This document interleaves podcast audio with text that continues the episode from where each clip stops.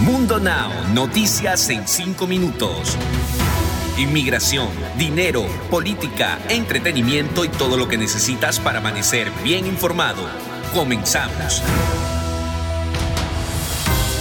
Hola, ¿qué tal amigos? Bienvenidos a Mundo Now. Les saluda Alfredo Suárez junto a Camila Das y Daniela Tejeda. De inmediato comenzamos con las informaciones. La rama afgana del Estado Islámico ISIS, que se autodenomina Estado Khorasan ISIS-K, se adjudicó los atentados suicidas registrados en el aeropuerto de Kabul con al menos 60 muertos afganos y 13 militares estadounidenses fallecidos. Además, hay al menos 140 heridos civiles y otros 18 al servicio de Estados Unidos. Los funcionarios advirtieron que el número de víctimas podría aumentar. El doble ataque suicida ocurrió hoy después de días en los que los gobiernos de varios países habían alertado de la posibilidad de atentados en el aeropuerto, donde miles de personas trataban entre empujones de acceder a alguno de los vuelos de evacuación desde la toma de la capital afgana por los talibanes el pasado 15 de agosto. Las explosiones ocurrieron en media tarde y pronto se divulgaron en las redes sociales imágenes de decenas de cuerpos ensangrentados y mutilados en un canal con agua situado en la periferia del aeródromo, donde muchos civiles llevaban días intentando que las fuerzas de seguridad se apiadasen de ellos y les permitieran entrar.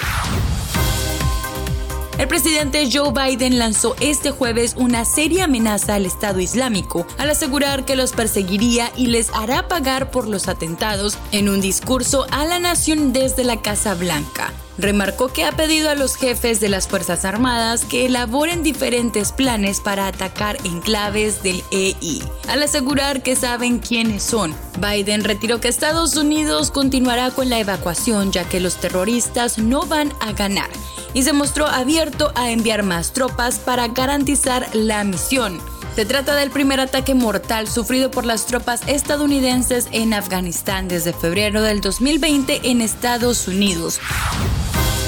El presidente mexicano Andrés Manuel López Obrador ofreció ayuda a Washington en migración tras el fallo de la Corte Suprema de Estados Unidos que reimpuso el protocolo de protección de migrantes, conocido como permanecer en México. Nosotros nos hemos propuesto ayudar al gobierno de Estados Unidos. Lo vamos a seguir haciendo en el tema migratorio. Afortunadamente es buena la relación, manifestó el mandatario en su rueda de prensa matutina en el Palacio Nacional. Sus declaraciones se producen después de que el martes los jueces conservadores del Supremo estadounidense ordenaran al presidente Joe Biden revivir el MPP que estableció Donald Trump para que los migrantes esperen en México mientras se resuelve su solicitud de asilo en Estados Unidos. Impulsada por las vacunaciones y la ayuda del gobierno, la economía de Estados Unidos creció a una tasa anual del 6.6% en el segundo trimestre, en una nueva señal de que la nación se recupera en forma sostenida de la recesión provocada por la pandemia y ahora supera el nivel anterior a esta. El informe del Departamento de Comercio emitido el jueves calcula que el crecimiento del Producto Interno Bruto, la producción total de bienes y servicios, se aceleró en el trimestre abril-julio, luego de regresar una fuerte tasa anual del 6.3% en el periodo entre enero y marzo. Con ustedes, lo más actual de sus artistas favoritos. Aquí les traigo el entretenimiento.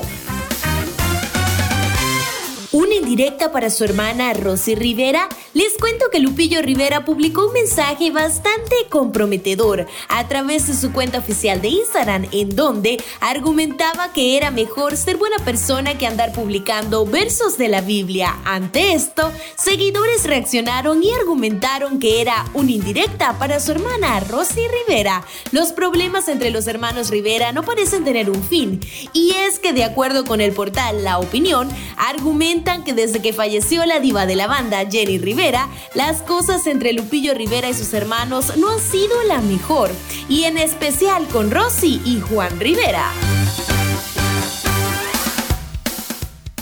Y ahora cambiando de tema, a casi tres meses de que se hiciera oficial la separación de Adamari López y Tony Costa, tras casi 10 años de relación, el bailarín y coreógrafo español se la pasa de lo mejor con una rubia jugando al golf.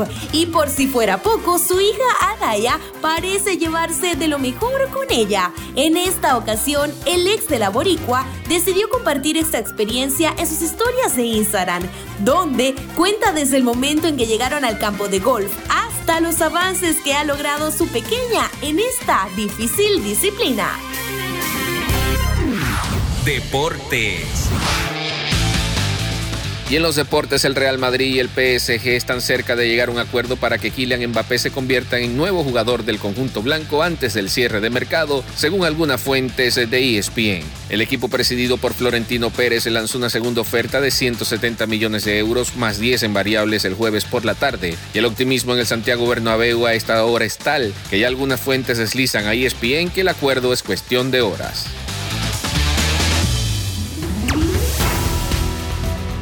Y antes de despedirnos, los dejamos con una frase de Mundo Inspira. La vida es una aventura, atrévete. Mantente conectado con Mundo Hispánico para estar al tanto de las noticias más importantes. Recuerda que puedes ampliar estas y más noticias al ingresar a www.mundohispánico.com. Les informó Camila Daza, Alfredo Suárez y Daniela Tejeda. Nos escuchamos en la próxima.